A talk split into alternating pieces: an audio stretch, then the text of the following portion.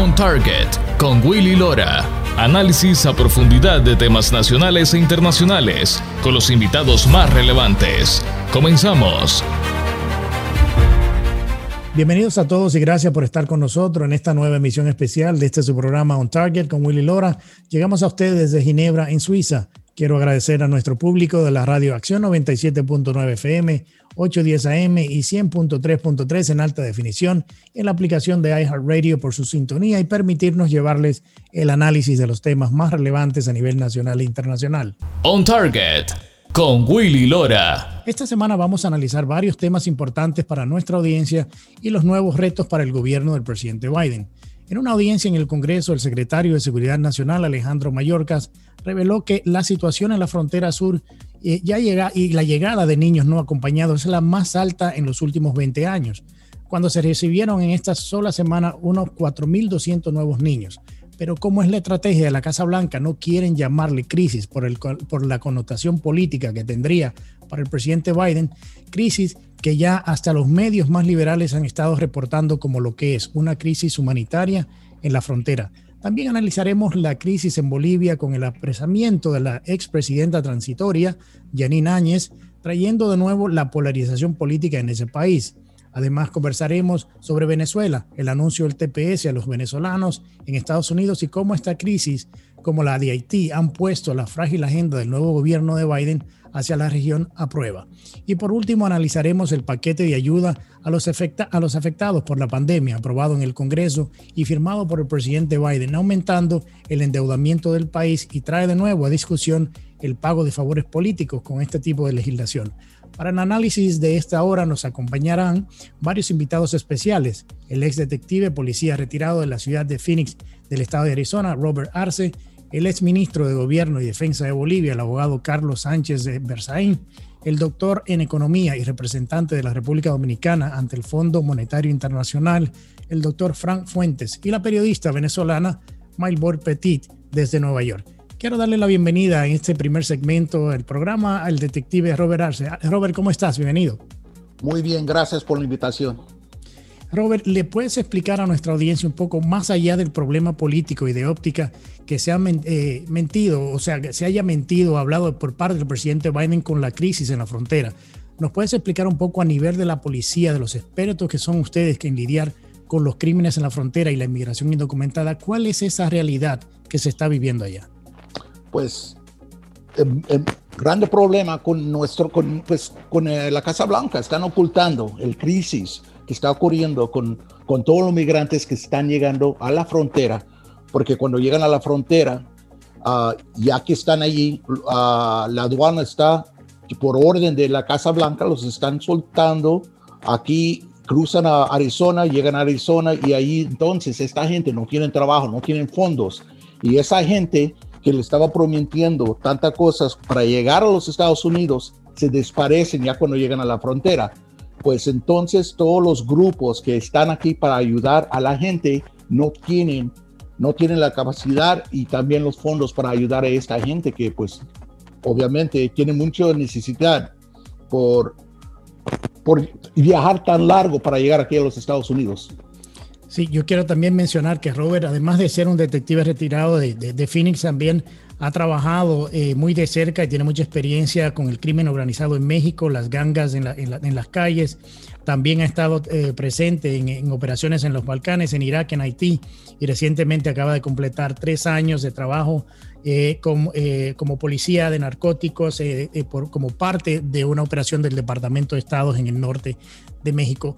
Robert, el secretario mayor, casi otros líderes del Congreso rápidamente han querido cambiar la narrativa a que esto fue un problema heredado de la administración anterior. ¿Qué tan real es esta narrativa cuando los últimos números del mismo Departamento de Seguridad Nacional habían reflejado la disminución en la inmigración indocumentada durante el gobierno del expresidente Trump? Algo que el mismo presidente de El Salvador, Nayib Bukele, afirmó en una reciente entrevista. ¿Qué tú piensas sobre esa narrativa que quiere la Casa Blanca ahora hablar? Pro propaganda, porque lo que pasó con, eh, con el expresidente Trump eso es la gente ya entendía que si llegaban a la frontera no iban a poder cruzar y, quedarse como antes. Pues ya cuando una persona sepa que ya no van a poder cruzar pues se quedan en su país porque lo que pasó con todos los mensajes que estaba llegando de esta nueva administración de Biden, hey, ya, ya es tiempo, vamos todos, ahí vamos, vamos en camino porque si llegamos a la frontera, ya está abierto la frontera y entonces, pues ese es un, ese es un, como lo decimos aquí, es un pull factor.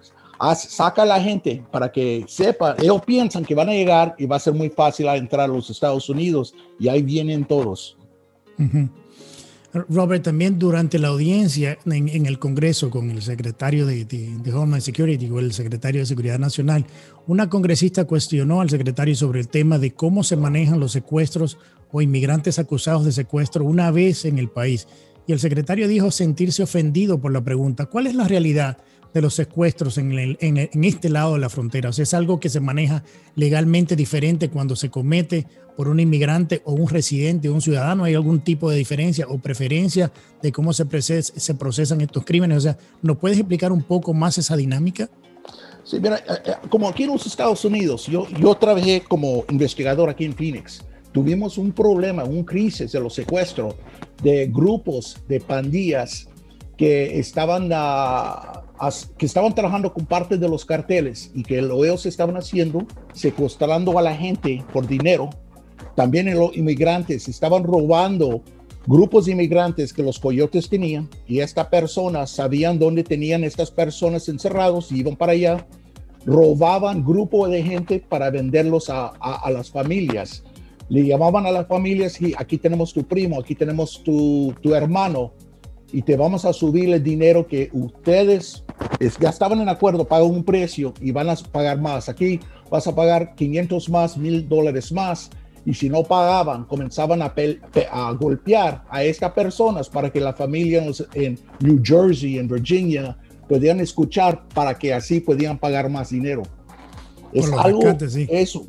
Es increíble de la manera, ¿de qué manera ven ustedes en Arizona, un poco lo que tú estás hablando, eh, están, o sea, están los carteles mexicanos utilizando a los inmigrantes? O sea, ¿no podrías compartir una anécdota o dos que te haya tocado vivir durante tu tiempo como detective en cuanto a inmigrantes utilizados por los carteles, especialmente los niños en este caso? Sí, pues por los adultos primero utilizan a, a los adultos que no pueden pagar por la cruzada, les dicen, oye, póngate a trabajar. Les ponen en una casa como un drug un drug den o un, para distribuir las drogas, y, ahí, andan vendiendo drogas, las están transportando, pero a los niños, lo que hacen con los niños, uh, por ejemplo, en la frontera, hablan con una mamá y dicen, mira, señora, te vamos a pasar tu niño, pero él va primero, tú vas después. Y ya cuando cruzan, esconden ese niño para sacarle más dinero a la mamá o la familia. Y para eso usan esos niños. También el tráfico de las mujeres una mujer no puede pagar el dinero para cruzar, pues ya cuando cruzan, la meten en una casa y la están pasando a una casa u otra donde están los mafiosos, los de los carteles, y la están violando sexualmente hasta que ya no tienen uso para ella y la dejan ahí abandonada. Es algo horrible. Es, es increíble. O sea, en muchos programas hemos hablado de los problemas que vienen con la inmigración indocumentada y la crisis humanitaria, porque en realidad es una crisis humanitaria que se vive en esta parte del país. Quiero preguntarte con tu experiencia sobre soluciones, o sea, cómo podemos realmente hacer una diferencia de este lado de la frontera para minimizar esta crisis. O sea, debe el gobierno de Biden admitir que tiene una crisis creada por sus políticas y que necesita integrar más expertos reales dentro de la solución a este problema y menos políticos. El problema es que ahorita lo más están tratando como un problema político, pero están ocultando la realidad de esta crisis. Y este, así no se puede componer este problema. Tienen que eh, escuchar y hablar con los expertos que están trabajando en la frontera, la policía, todas las personas que trabajan en la frontera, que ya nosotros, que como yo trabajé en Phoenix, pero con Border Patrol, con ICE, los investigadores de ICE, que ellos de verdad son los que están trabajando la frontera. Ah, ellos tienen muchas opiniones de, cómo podemos combatir este problema, pero solamente los que están escuchando son los jefes en Washington, D.C., que están tan lejos de la frontera que en realidad no saben qué es lo que está sucediendo en la frontera. Se hizo un comentario esta semana en uno de los programas de televisión eh, que yo lo, vi por parte de alguien de, la misma administración que decía que cuando eh, Trump se fue a tomar la fotografía con el muro en la frontera, que fue básicamente un teatro y de que el muro, que el pequeño muro que había ahí, lo quitaron y se lo llevaron después de la foto queriendo decir, en otras palabras, que no había, no se había hecho nada en términos del muro. Tuvo el muro o lo que se pudo crear del muro, que creo que fueron unos, se separaron unas 450 millas y se crearon unas 80 millas más de, de muros según los mismos datos de la de Homeland Security, de CBP, eh, decían que se había creado esto. ¿Qué tan real fue o qué impacto tuvo la creación de estas nuevas millas de, eh, de, de muro que se, puso, que se puso en la frontera sur con, entre México y Estados Unidos? Mira, yo tengo contactos y tengo amigos que trabajan con CBP, que están en la frontera, están ahí en la línea. Ellos dicen que con el muro ayudó, pero increíble. Lo que hace el muro también es que los grupos de, de, los coyotes que están pasando gente antes del muro tenían una zona tan, pero grandísimo, donde podían pasar personas. El muro causó que estos grupos se movían a otras zonas, pero allí pueden poner más personal. Ahí pueden poner más personas que están uh, vigilando, vigilando ese, esa zona, pero lo que pasa es que cuando dicen, ya no vamos a poner más el muro o vamos, hay unos radicales que están diciendo que lo quieren tumbar. Y eso iba a causar más problema porque los carteles están ganando un dinero porque la gente llega, ahí vienen, por, por todo los mensajes que está llegando de la Casa Blanca, ahí vienen y los carteles están ganando, van a ganar un dineral. Y eh, con el dineral, con el dinero, más poder con la corrupción en México y toda la muerte y todo, todo lo que está pasando en México, el desastre que pasa allí. En estos últimos 30 segundos que me quedan, Robert, en, este segmento contigo, eh, se ha hablado mucho de que por la cantidad de inmigrantes llegando a la frontera, mucha de la, del esfuerzo humano, del capital humano, de, de personal de la, de la patrulla fronteriza ha tenido que dejar abierto espacios que en realidad le tocaba patrullar por el tema de irse a ayudar y darle apoyo a los lugares donde estaban llegando los inmigrantes indocumentados, obviamente dejando un gran, una gran parte de la frontera abierta. ¿Es esta la realidad? Claro que sí, estoy hablando con mis amigos de CBP, dicen que ahorita en la línea donde necesitan más personas, no tienen porque todos están en los centros ahí cuidando que todos los migrantes que están llegando y están esperando qué es lo que van a hacer con ellos. Y eso causa menos personas en la línea para proteger a la línea para que prevenir, prevenir las personas que van a tratar de entrar. Bueno, Robert, eh, te queremos agradecerte tu tiempo y darte las gracias por acompañarnos el día de hoy. Esta es tu casa, te tendremos de nuevo por aquí porque este tema de inmigración va a durar mucho y va a dar mucho más de qué hablar. Vamos a nuestra primera pausa y al regresar analizaremos el paquete de ayuda a los afectados por la pandemia que dispara el endeudamiento de los Estados Unidos. Ya regresamos con más después de la pausa. On Target con Willy Lora, periodismo auténtico y objetivo. Ya regresamos. On Target con Willy Lora. Actualidad y puntos de vista integrales. Ya estamos de vuelta. Ya estamos de regreso con su programa On Target con Willy Lora. Le doy la bienvenida a mi amigo, el doctor Frank Fuentes, representante de la República Dominicana ante el Fondo Monetario Internacional. Bienvenido, Frank, de nuevo al programa. ¿Cómo estás? Muchísimas gracias eh, por, la, por estar invitado nuevamente a este programa, Willy. Bueno, Frank, el Congreso de Estados Unidos pasó el paquete de ayuda sobre la pandemia del COVID-19 por un costo de 1.9 trillones de dólares. ¿Qué mucho debe la población de estar preocupado por el aumento de la deuda a, la nación y de una posible inflación?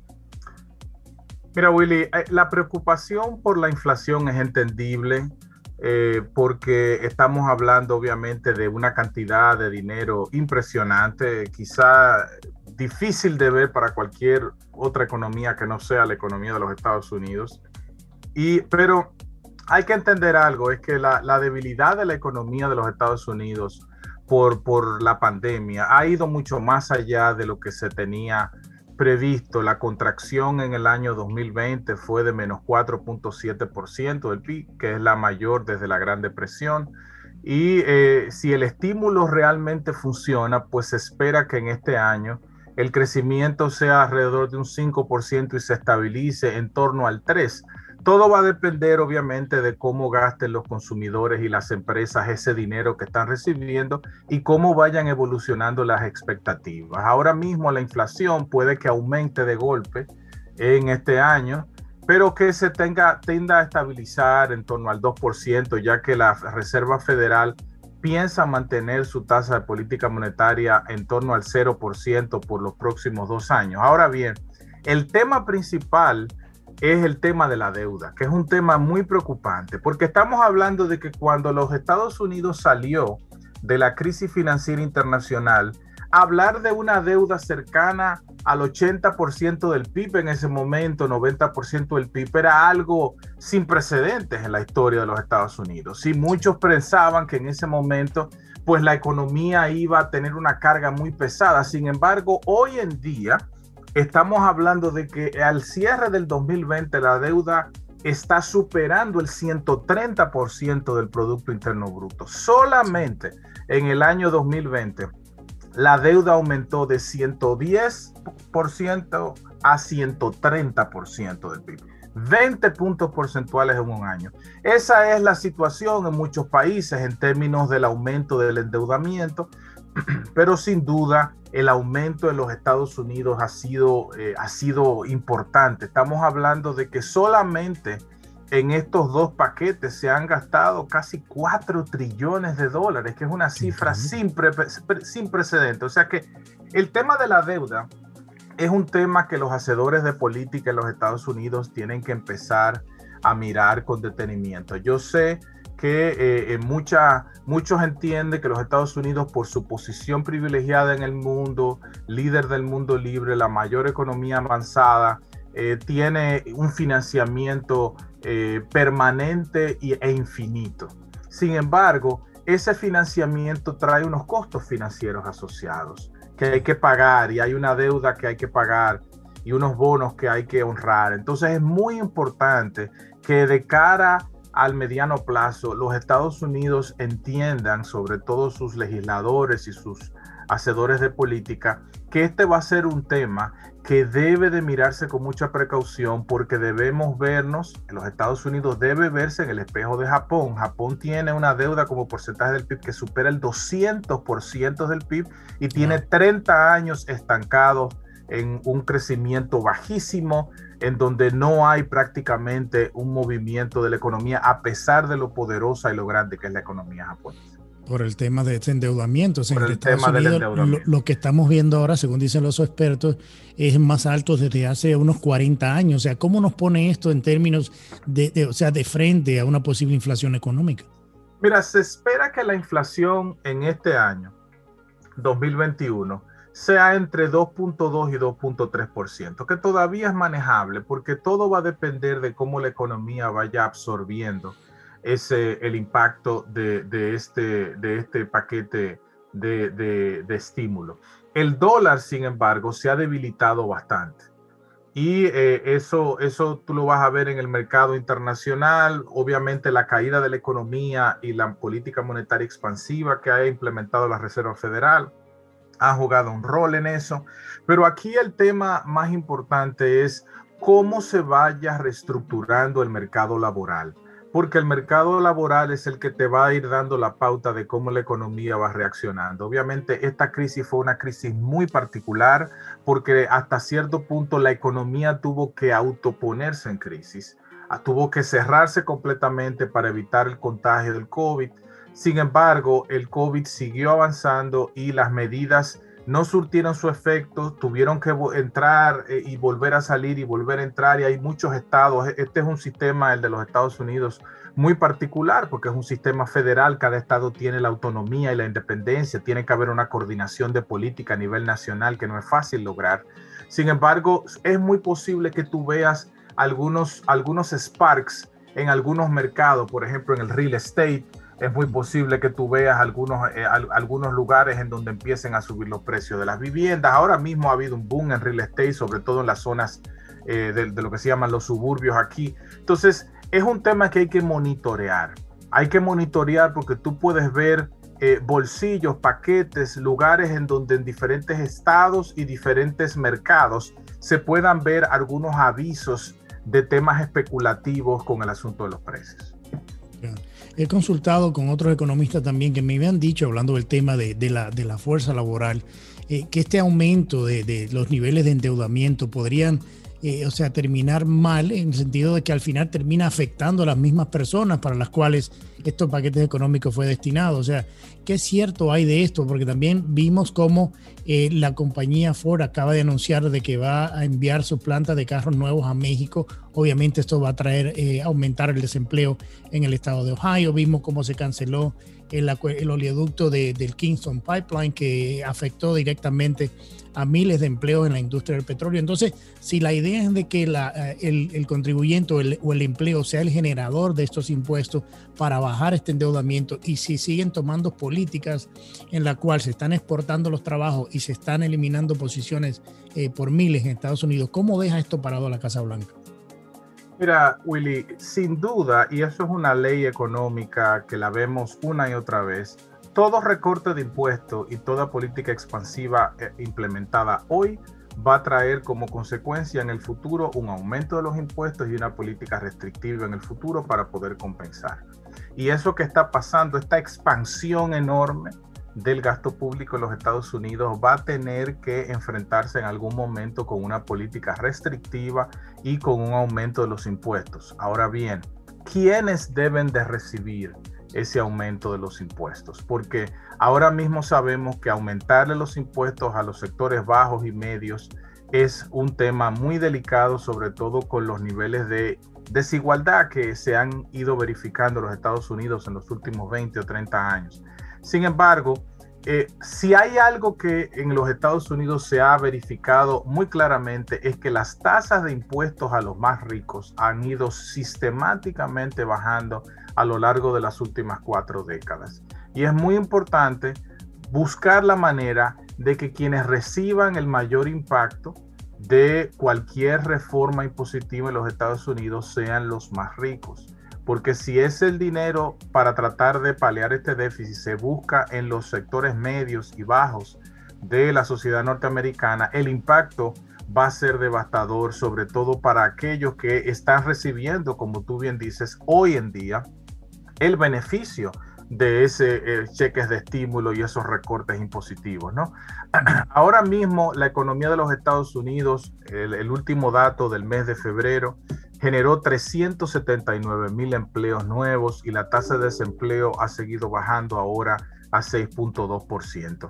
Sin embargo, hay que entender que si bien es cierto los empleos han ido bajando, el desempleo ha ido bajando, todavía los pequeños negocios, que son el principal empleador de la economía de los Estados Unidos, están sumamente deprimidos por el efecto de las medidas de restricción, las cuarentenas y todo lo que ha sucedido durante estos últimos 12 meses.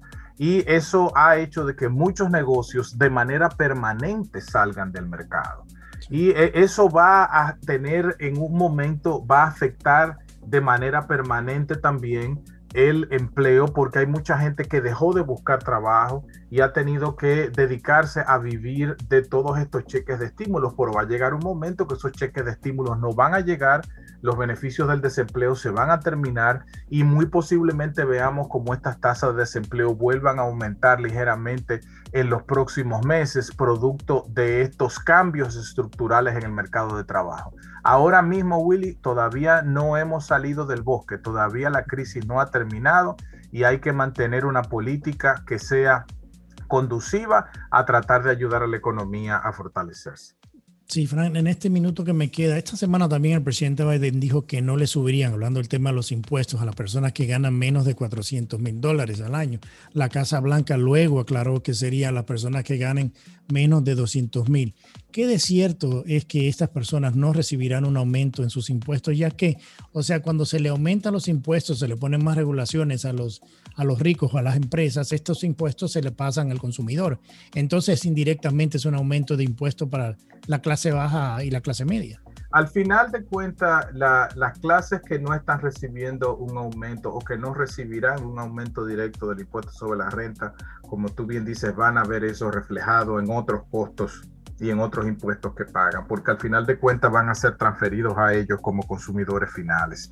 Una cosa que tiene que tener claro eh, esta administración es que es muy importante eh, la creación de empleos y crear un ambiente para que esos pequeños negocios que salieron de circulación vuelvan a crear eh, puestos de trabajo, porque como tú bien dices, la globalización, que no, no, es un modelo económico, simplemente es una tendencia que ha venido eh, dominando el entorno internacional durante los últimos 40 años, va a seguir llevándose empleos de los Estados Unidos hacia otros mercados emergentes, esa es la realidad. Y eso lo vamos a seguir viendo no tan solo a nivel de manufactura, sino también a nivel del sector servicios. Por ende, esos empleos que van a salir de aquí, se van a ir a América Latina, a Asia y a otros lugares del mundo, son empleos que van a dejar a muchos norteamericanos buscando, tratando de buscar opciones. Y por eso los pequeños negocios tienen que ser ayudados para poder sacar a la economía de esta situación. Bueno, Fran, como siempre, mi hermano, gracias por estar con nosotros el día de hoy. Esta es tu casa, como siempre. Ya sabes que eres súper bienvenido y te vamos a traer de nuevo muy pronto. Muchísimas gracias, Willy. Siempre a tu orden.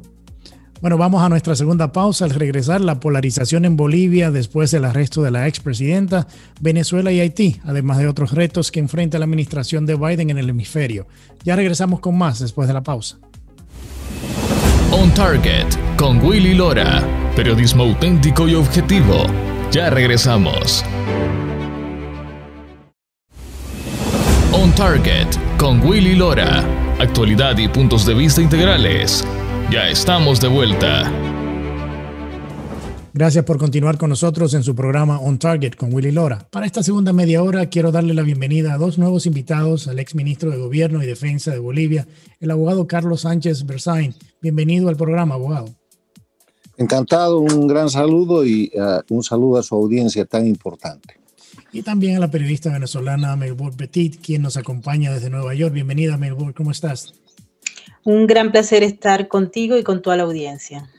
Bueno, la semana antepasada, la expresidenta transitoria de Bolivia, Yeneni Añez, la cual también fue senadora de ese país, fue detenida tras una orden de un juez acusada, al igual que a dos exministros de los cargos de sedición, terrorismo y conspiración, cargos derivados, según la Fiscalía, de su involucramiento en la crisis de 2019 que llevó a la renuncia del expresidente Evo Morales. Quiero preguntarle al, al exministro, al abogado Bersain, ¿qué lectura le podemos dar a esta detención de la expresidenta del país? Esto ha sido criticado no solo por otros exmandatarios, pero también ha llamado la atención de la OEA. ¿Cómo lo ve Bueno, eso es persecución política pura y dura en el marco de Bolivia, que no es una democracia, sino una dictadura. Hoy día Yanine Áñez y toda la gente que está acusada en ese proceso son presos políticos. Y le voy a explicar por qué. Porque en octubre del año 2019, a vista de todo Bolivia y del mundo, Evo Morales cometió fraude electoral infragante y una cadena de otros delitos, falsificaciones, eh, suplantaciones. Intervino como observador en ese escenario la Organización de Estados Americanos y la Unión Europea. Y ambas entidades y otras certificaron ese fraude. Se produjo un levantamiento popular, una resistencia civil, y Evo Morales renunció voluntariamente y se marchó del país, dejando al país en una crisis que resolvió esa crisis entregando la presidencia a la senadora que quedaba en la línea de mando de acuerdo al propio sistema dictatorial que había establecido Evo Morales. Ahí no hubo nunca golpe de Estado, Evo Morales salió por su voluntad, pero después empezó desde el exterior, eh, asesorado, como él mismo lo ha confesado, por los regímenes de Cuba y Venezuela, desde México y luego desde la Argentina, a construir una narrativa, la narrativa del golpe de Estado. Y con esa narrativa, eh, ahora que han retomado el poder, aprovechando precisamente que la señora Áñez no cumplió el mandato de hacer transición a la democracia y en vez de ser un gobierno de transición fue un gobierno de continuidad. El gobierno de Áñez puede ser calificado como el tiempo en el que salió el dictador, pero no la dictadura. Y ahora ha regresado dictador y dictadura y le están aplicando allá algo que ya es usual en Bolivia en el régimen de Evo Morales. Crean una narrativa falsifican los datos, le atribuyen a la víctima los crímenes de Evo Morales y sus cómplices, utilizan los fiscales y los jueces y ponen a la gente en la cárcel, en el exilio, o reclutan gente para que sean opositores funcionales. Ha pasado en el caso del derrocamiento de eh, octubre del 2003, con persecuciones políticas que han llevado a la cárcel a ministros y altos mandos militares y al exilio a presidente y parte del gabinete. Ha pasado el año 2008, eh, cuando Evo Morales impuso su constitución y suplantó la República de Bolivia con las masacres de la Calancha, el Porvenir, Cochabamba, el Hotel Las Américas, los casos del terrorismo, que mandaron a la cárcel al gobernador de Pando casi por 12 años, eh, que mandaron a la cárcel al general Gary Prado Salmón por el solo hecho de haber capturado cuando era capitán al Che Guevara, pusieron a miles de bolivianos en el exilio y ahora están repitiendo lo mismo. El mecanismo es el mismo, utilización de jueces corruptos eh, que están defendidos y que están amparados por el régimen y es la repetición de lo que hace 62 años pasa en Cuba, hace 22 años en Venezuela, lo que pasó con la metida de mano en la justicia en los 10 años de Correa en Ecuador y lo que hace eh, Ortega en Nicaragua. Bolivia lamentablemente tiene presos políticos y lo que le están haciendo a Yanine Áñez es una violación totalmente violenta de sus derechos humanos. El gobierno de Biden enfrenta varias crisis en la región y esta de Bolivia y su polarización política interna es la nueva. Hasta ahora no hemos visto una agenda política hacia la región clara y definida por esta administración. ¿Esta nueva crisis pone a prueba el nuevo liderazgo del Departamento de Estado sobre la región? Sí, ciertamente todavía se está esperando. Creo que hay muchas lagunas en los planteamientos que ha hecho hasta el momento el Departamento de Estado y la administración Biden. Se ha escuchado algunos episodios de discursos con relación al caso Venezuela y en algunos uh, discursos también el caso de México y el de Honduras, pero no el caso de Bolivia. Así que estamos a la espera. Creo que eh, la crisis que está viviendo Bolivia merece una discusión y una propuesta por parte de la administración Biden y se conoció que hay incluso presiones para que haya una declaración no solamente por la administración Biden, sino ya también a nivel de otras instituciones como la ONU o la OEA porque eh, pues la sociedad civil está organizándose y sabemos que hay grupos que están presionando a varios dirigentes o líderes para que mm, digan al menos una opinión sobre a favor o en contra de las acciones que ha venido tomando Luis Arce y que representan, como bien Carlos lo explicaba, una política de dictadura y una continuidad de un régimen que ha sido señalado en varias oportunidades por el gobierno de los Estados Unidos en la antigua administración. Sí, ministro, yo le hago un poco la, la pregunta en cierta manera que le hice también a Margot. ¿Tiene Estados Unidos una una, una, política hacia la región, porque también muchos han comentado y han opinado en el caso de Añez que no fue más que una tonta útil utilizada por varios sectores de poder involucrados en negocios no muy claros con el tema de la pandemia, el coronavirus. O sea, ¿qué tan factible puede ser esta teoría cuando no solo Bolivia, pero otros países también de la región han tenido problemas de corrupción con el tema de proveer insumos para la lucha contra del coronavirus? O sea, esta preguntita en dos vertientes. ¿Se fue utilizada ella o tiene Estados Unidos, no tiene Estados Unidos una, una política hacia la región? Mire, eh, una de las cosas respecto primero a Yanine Áñez, uno de los elementos característicos de la persecución política judicializada, la violación de derechos humanos que hace a través de la justicia este sistema dictatorial de Cuba, Venezuela, Nicaragua y Bolivia que se conoce como castrochavismo, es el asesinato de la reputación de las víctimas. Están en una campaña para mostrar cualquier cosa respecto a Yanine Áñez. Y yo quiero decirle, el gobierno de Yanine Áñez fue muy malo. Fue muy malo porque no hizo la transición. El único objeto que tenía su gobierno era cesar la dictadura y para eso tenía que restituir la República de Bolivia, dejando de lado eh, la falsificada constitución y el falsificado sistema jurídico constitucional que impuso Evo Morales con masacres, con muertes, con exilio y con violencia entre el año 2008 y 2009. Y no lo hizo. Pero más allá de lo bueno o malo que haya sido el gobierno, Yanine Áñez es eh, la persona que hoy día está siendo objeto de violación de sus derechos humanos con la repetición de un proceso judicial que no es un proceso judicial, es un linchamiento, porque ahí se sabe lo que va a pasar. Recuerde usted el proceso contra Leopoldo López en Venezuela, es eso. Recuerde usted el proceso en la década de los 60 contra Armando Valladares, el célebre preso político, es eso. Recuerde los fusilamientos de Cuba, donde se llegaba un tribunal y ya se sabía lo que iba a pasar. Eso es lo que sucede. Eso es lo que han hecho con las acusaciones contra el derrocado presidente Sánchez Lozada. Eso es lo que han hecho contra cientos de bolivianos en el 2008 y el 2009 acusándolos de secesionismo y separatismo para justificar eh, el abuso, el atropello y la imposición de una constitución absolutamente castrochavista. O sea, la señora Áñez eh, ha sido una mala gobernante, no ha cumplido el mandato que tenía y es más, ha pactado, porque ha cogobernado con la dictadura, ha pactado con ellos para que ellos puedan volver a retomar todo el poder. Pero más allá de eso, lo que están haciendo hoy día es violarle los derechos humanos, demostrar que en Bolivia no hay respeto a los derechos humanos, no hay vigencia de la división e independencia de poderes, que el sistema judicial es una tecla dictatorial, no hay vigencia del Estado de Derecho, no hay debido proceso legal, no hay presunción de inocencia, no existe nada que son las características de la democracia y más bien existen todas las características de una dictadura copia de Cuba, Venezuela y Nicaragua. Eso en el lado del de, eh, asesinato de la reputación que acompaña este tipo de situaciones, donde con hechos reales o supuestos, pero exagerados y absolutamente utilizados para dañar a la víctima, eh, se, se, maneja el carácter assassination. Ahora, en el tema de Estados Unidos, Estados Unidos sí tiene una política exterior.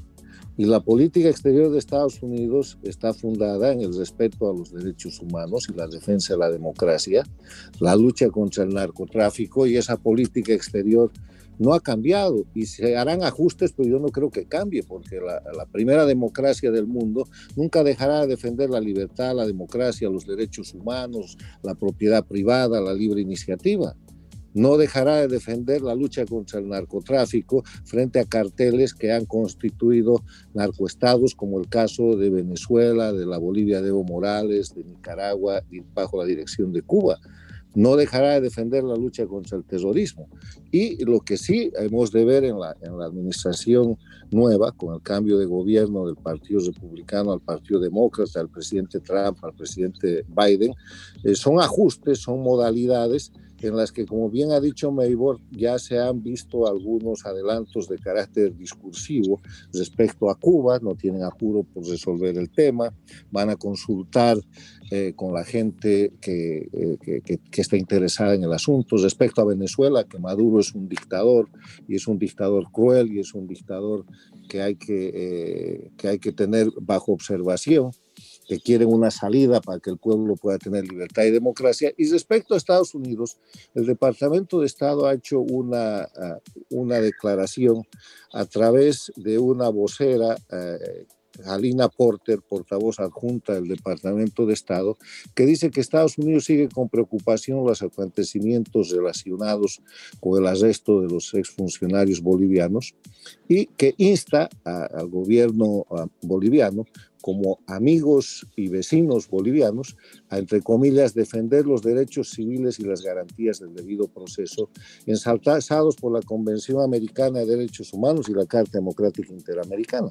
O sea, sobre eso lo próximo que se espera es que en el Departamento de Estado estén estudiando que en Bolivia no se cumple ninguno de los elementos de la democracia, que se violan todos los principios de debido proceso y protección de derechos humanos de la Convención de San José, que es la Carta Interamericana de Derechos Humanos, y que asuman una posición un poco más firme para caracterizar como lo que es el gobierno de Arce Catacora, que es en verdad el gobierno de Evo Morales y Arce Catacora, porque Evo Morales es el dictador en jefe en Bolivia, como en Cuba lo es Castro, y eh, Arce Catacora es el dictador en ejercicio, como en Cuba lo es Díaz Canel en este minuto que me queda de este, de este segmento, con el partido de Evo Morales en el poder, ¿estamos viendo el regreso de la persecución política en Bolivia, algo que ya lo vemos en Venezuela, en Nicaragua, etcétera?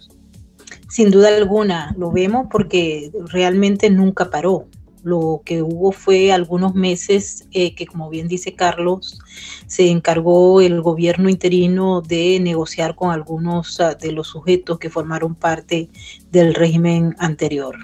Eh, lo vemos con los grupos que se han venido organizando. Creo que hay uno que merece especial atención, Transparencia Bolivia, que ha estado denunciando que justamente eh, la persecución ha llevado a sus líderes a las cárceles sin que haya realmente el debido proceso, al igual que el, el caso emblema en estos momentos que es el de Yanine Áñez. No nos queda la menor duda de que el sistema que se ha establecido tanto en Bolivia como en otros países que forman parte de ese eje del socialismo del siglo XXI tiene las mismas prácticas y van a seguir. No tienen ningún, pero ningún elemento que nos permita a nosotros pensar que vaya a haber un cambio en Bolivia en los próximos años. Vamos a nuestra última pausa del programa de hoy. Cuando regresemos hablaremos de Venezuela, Haití y cómo está preocupando la política exterior de Estados Unidos en el país.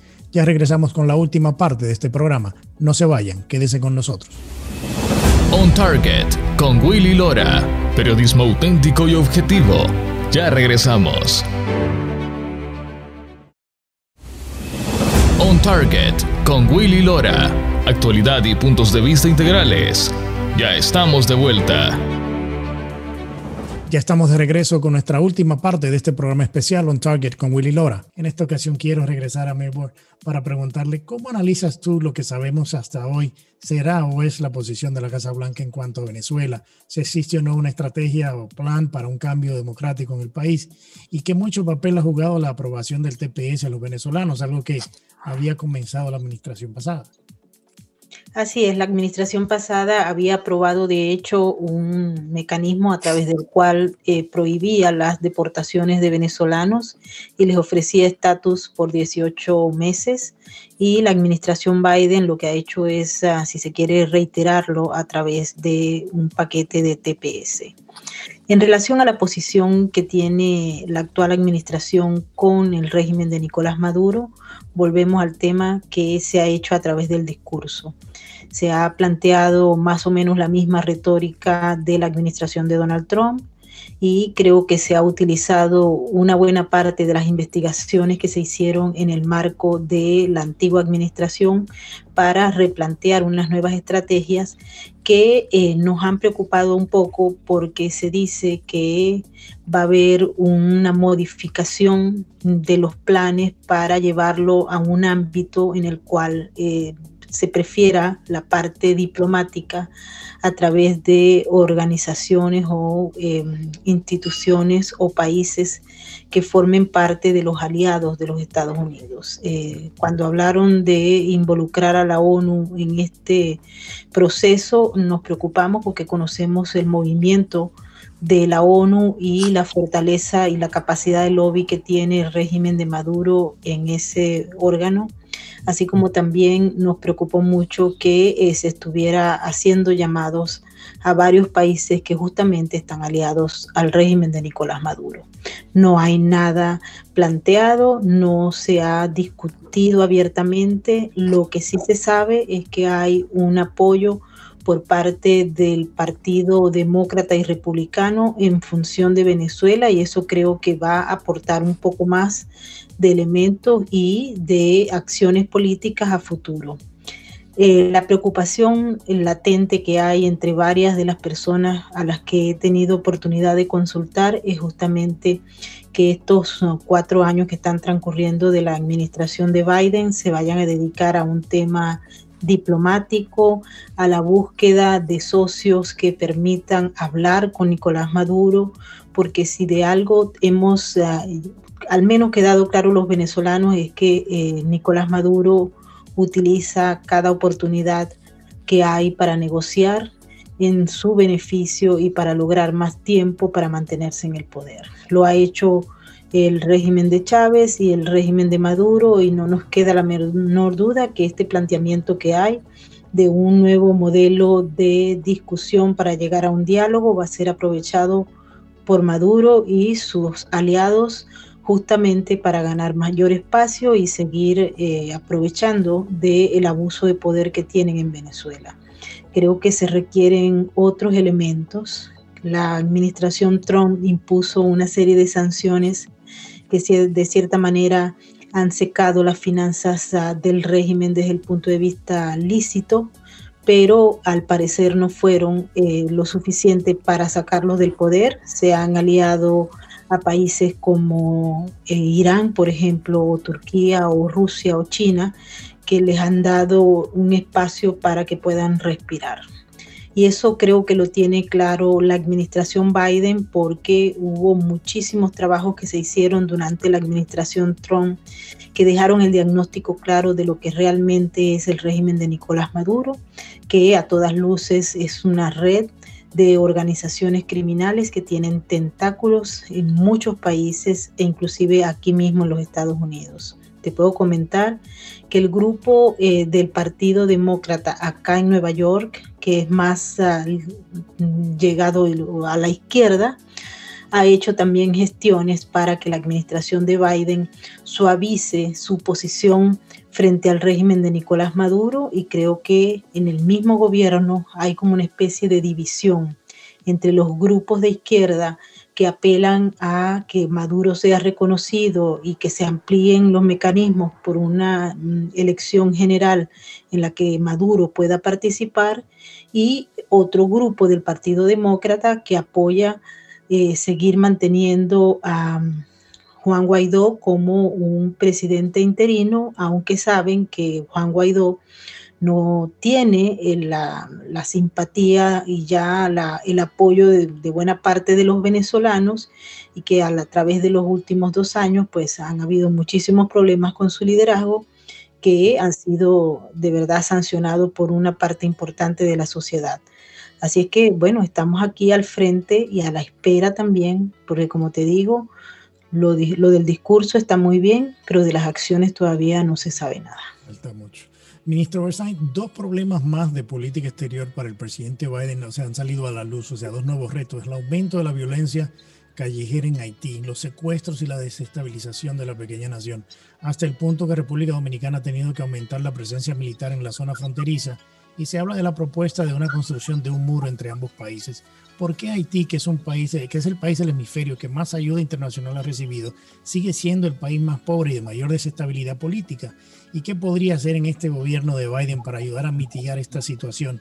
Porque lo que estamos viendo en las calles de Haití es muy, muy preocupante y puede, eh, eh, puede pasar ese tipo de violencia a República Dominicana. Mire, yo creo que eh, nos hemos creído la propaganda de, de, política y de campaña electoral que ha hecho el castrochavismo, liderado por Cuba, que ha señalado que si llegaba Biden y el Partido Demócrata al poder, el cambio iba a ser tan radical que Cuba podía ser salvada por el país al que ha declarado su enemigo más acérrimo desde hace 62 años y contra el que ha conspirado durante todo ese tiempo, que es Estados Unidos. Eh, había una penetración sin duda en el proceso electoral norteamericano a través de sectores radicales del Partido Demócrata, dando esa impresión. Y esa impresión nos ha llevado a creer que el cambio de la política exterior de Estados Unidos iba a ser de 180 grados, impresión que ha sido abonada con lo que fue en su momento la decisión del gobierno del presidente Obama de abrir relaciones con Cuba. Pero eh, sobre esto yo quiero decirle que la realidad objetiva y la, la, la, historia muestra que la formulación de la política exterior de un país como Estados Unidos está fundada en dos hechos. Primero, el interés del país y segundo, o que debería estar antes, los principios y valores del país. Y he hablado en el anterior segmento sobre los principios y valores de Estados Unidos. Democracia, derechos humanos, libertad, propiedad privada, libre empresa, libre iniciativa, libre comercio, etc. Y sus intereses son obviamente que no puede permitir que se conspire contra Estados Unidos desde plataformas como la de Venezuela, como la de Nicaragua, como la de Bolivia, operadas por Cuba, para permitir el ingreso de Rusia, de China, de Irán, del terrorismo de origen islámico para hacer de esos países narcoestados, que ya son con plataformas de agresión directa con el narcotráfico Estados Unidos, reproduciendo el discurso de los 60, el Che Guevara, que en las Naciones Unidas dijo que había que inundar a Estados Unidos de droga para liquidar su juventud. Cosa ratificada el año 2018 por Evo Morales en el mismo lugar en las Naciones Unidas, diciendo que eh, la lucha contra el narcotráfico era un invento de los Estados Unidos para oprimir a los pueblos. O sea, Estados Unidos tiene muy claro en todos sus servicios, incluido su servicio exterior, el nivel de agresión que representa el hecho de que Cuba dirija dictaduras y que se haya expandido a Venezuela, al control de Venezuela, de Nicaragua, de Bolivia, y que además esté amenazando y desestabilizando la democracia en toda la región. Haití es parte de eso. Haití es, parte de los países en los cuales se libra una batalla sorda, una especie de nueva guerra fría, en la cual se busca la mayor desestabilización posible para demostrar que la cooperación internacional no sirve, que la, eh, que, que la ayuda humanitaria no funciona, que la democracia no es tal y que la democracia no es una solución. Y tratando de esa manera de abonar por proyectos descabellados que han llevado a la crisis humanitaria a Venezuela y a la crisis de narcoestados a Nicaragua, Bolivia y a la miseria a Cuba. Entonces, en ese escenario yo creo que hay que tener muy claro que la política exterior de Estados Unidos existe. Lo que ahora van a venir son ajustes. Y ojalá sean ajustes destinados, por ejemplo, en el caso de Venezuela, a cumplir la orden de captura de Nicolás Maduro y de sus cómplices, por la cual los tribunales de Nueva York y de la Florida han puesto 15 millones de dólares de premio por la captura de Maduro no en el marco de las leyes americanas, sino en el marco de la aplicación de la Convención de Palermo contra la delincuencia organizada transnacional. Ya no estamos hablando de política, Willy, estamos hablando de crimen organizado transnacional que detenta el poder en varios países y, que con eso amenaza no solamente a las poblaciones de esos países, sino a la primera democracia del mundo que es Estados Unidos, que bien lo sabe y que ya es hora de que empiece a tomar acciones mucho más decididas, incluso que las que se han podido ver y en algunos casos criticar desde los sectores progresistas en el gobierno de Trump. Me, me queda un minuto ya para terminar el programa. Esta semana el presidente de Rusia, Vladimir Putin, retó al presidente Biden a un debate público de política exterior por acusarlo de ser un matón. El secretario de Estado Blinken recibió una bofetada sin mano por parte de los chinos en Alaska en una reunión en donde la Comisión China y su primer ministro le dijeron que Estados Unidos no tenían la calidad moral o están para criticar a China. Y por último, el secretario de Defensa, Lloyd Austin, amenazó a Corea del Norte de que están listos para pelear esta misma noche. La crítica a la administración pasada era que había sido un desastre su política exterior. ¿Cómo podemos leer esto que ha pasado esta semana en la administración Biden? Bueno, pareciera que eh, lo peor estaba por verse y lo estamos viendo en estos momentos porque las declaraciones de Joe Biden fueron muy desafortunadas y traerán consecuencias para los Estados Unidos.